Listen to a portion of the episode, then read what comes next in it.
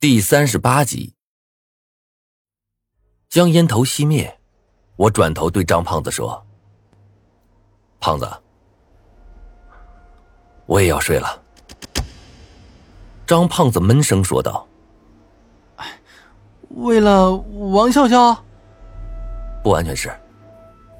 如果我有什么异常的话，你一定要第一时间把我弄起来。”哎，好吧。我对张胖子笑了笑，然后闭上了眼睛。黑暗，无止境的黑暗。当我睁开眼睛之后，只觉得浑身的疲惫感都消失了，但是冰冷的寒意却在一瞬间笼罩了我。这里的大地竟然是暗红色的，看上去就像是有一层血光，怎么也散不去。我赶忙抬头，瞬间就张大了嘴巴。天空上，一轮黑红色的圆月挂在天上，好像一伸手就能触到一般。隐隐约约有无数个小黑点挂在上面，就像是月饼上撒的芝麻一样。我站在原地，身子不住的颤抖起来。是噩梦，跟林凡描述中的一模一样的噩梦。我扭头看去，果然。周围正是秋水村的模样。我深吸了一口气，朝现实中我们居住的那个地方走去。王笑笑在那里的可能性是最大的。沉闷的脚步声在小巷中回荡着，四周一片死寂。我观察着四周，发现这里跟秋水村好像有点不一样。在这个空间里。秋水村的房子破败程度远远不如现在。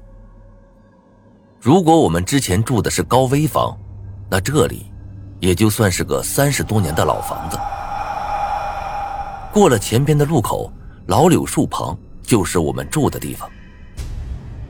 我加快了脚步，想赶紧走过去。然而，真到了那个地方的时候，我的目光瞬间就凝固住了。在那棵老柳树上。竟然挂着两具尸体，地上有着一大滩乱七八糟的脏器，肠子血乎乎的粘在了一起，已经有些变黑了。看到这儿，我胃里的一股酸水噌的一下就窜到了嘴里，我顿时扶着墙，忍不住的吐了起来。直到我肚子里空空如也时，我这才擦了下嘴角，小心翼翼的朝前方走了过去。离得越近，这两具尸体也就越清晰。我这才发现，其中有一具尸体竟然是叶婷。此刻她的脖子被一根树枝紧紧的勒着，眼珠子都凸出来了，舌头长长的吊在外面，看上去吓人极了。更让我心头一紧的是，此刻叶婷的肚子竟然是开着的。一个黑乎乎的洞口朝我摆着，看来地上的东西就是从他肚子里掏出来的。之前叶婷被女鬼附身之后，直接离开了我们的队伍，我就再也没见过她。没想到却在这里碰见了。这个梦跟现实是相连的，这么说来，现实中的叶婷也已经死了。我脸色一白。强忍着想要接着吐的欲望，将目光放到了另一具尸体上。和叶婷不同，这具尸体的脸被披散的长发盖住了，我一时间没认出她来。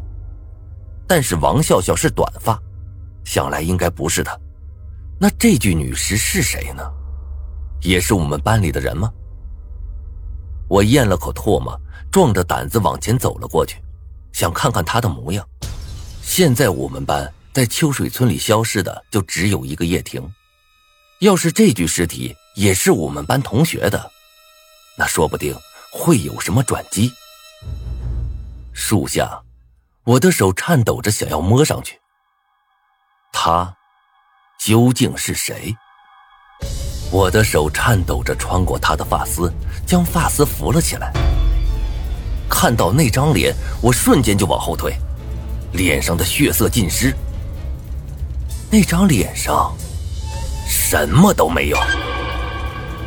没有眼睛，没有鼻子，没有嘴巴，整张脸就如同白纸一般，什么都没有。我的脑子就像是打翻了的浆糊一样，一瞬间脑子乱哄哄的。这个时候，身后传来了一个惊喜中带着疑惑的声音：“胡明。”我转头一看，王笑笑正在门后看着我，露出了半个脑袋。我走上前去，一把抓住了王笑笑的手。我果然没猜错，你就在这儿。王笑笑一脸的忧色，语气中却有着掩饰不住的欣喜。你怎么进来了？我之前在这里一个人好害怕啊！我抓紧了他的手，带着他往房子里走去。我也困得不行了，所以才进来。啊，对了，你刚进来的时候，柳树上那两具尸体你看见了吗？王笑笑一脸疑惑：“什么尸体啊？我怎么没见到？”“就是房子前面的柳树啊，上面挂着两具尸体啊。”“没有。”王笑笑有些害怕的缩了缩身子，眼睛四处打量着。“你别吓我，我胆小。”我叹了口气，跟着王笑笑缩到了墙角，蹲下了身子。在墙角前边是一个大桌子，正好挡住了院中人的视线，而附近的窗户上却漏了一个小口，正好对着院子。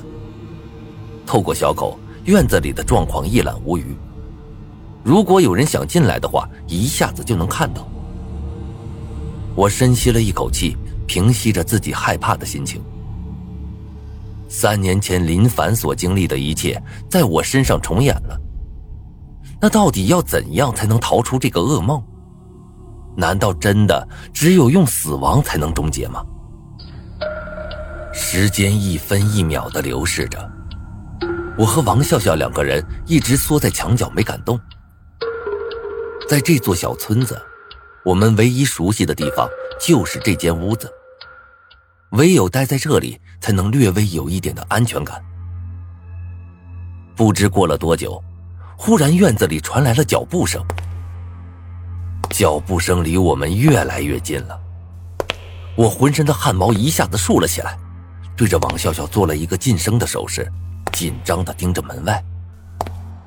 慢慢的，来人的身影清晰的出现在我的面前，竟然是张胖子。张胖子此刻一脸焦急，在院子里扯着嗓门大叫道：“无名，你在吗？”我心头一松，刚想站起身来把他叫进来，这个时候，一双小手却死死地捂住了我的嘴和鼻子。那双手的力气极大，我的嘴怎么张都张不开，呼吸也变得困难起来。我着急了，一个胳膊肘就向后倒去，感觉软绵绵的，那双小手的力道也小了不少，却依旧没有放开。这个时候，王笑笑有些痛苦的声音传了过来。别，他不是张晨。我身子一紧，不再挣扎，王笑笑的手也松开了，有些紧张的看了我一眼。王笑笑捂着泪，小声说道：“你看看他的脚。”我往外看去，冷汗一下子就出来了。张胖子的脚，竟然没沾地，不，也不是。我睁大了双眼，仔细看着他的脚，只见屋外的那个张胖子是脚尖着地，其他的部分都悬在空中，走起路来偏偏还很稳，看起来分外诡异。张胖子在外面喊了两嗓子，见没人回应，便向屋子走来。看到这一幕，我直接懵了。这个屋虽然大，但是也很空旷啊。仔细看的话，不到一分钟，他就能发现我们两个。怎么办？该怎么办？我捏紧了腕上的佛像，眼也渐渐红了起来。不行的话，就跟他拼了！这罪，老子还不受了。门外的那个人越来越近了，我的心也慢慢提了起来，浑身上下的血也渐渐沸腾了。准备起身跟他拼了，张胖子的一只脚踏进了门。眼见他就要进来，我一把扯下佛像，准备扑上去。但不知为何，他的另一只脚却迟迟没有踏进来。他不进来，我自然不可能主动出去。一时间，我们就这样僵持下来，等了足足有三分钟左右，他还是没有进来。我的心越来越慌了，同时有些纳闷他到底在干什么呀？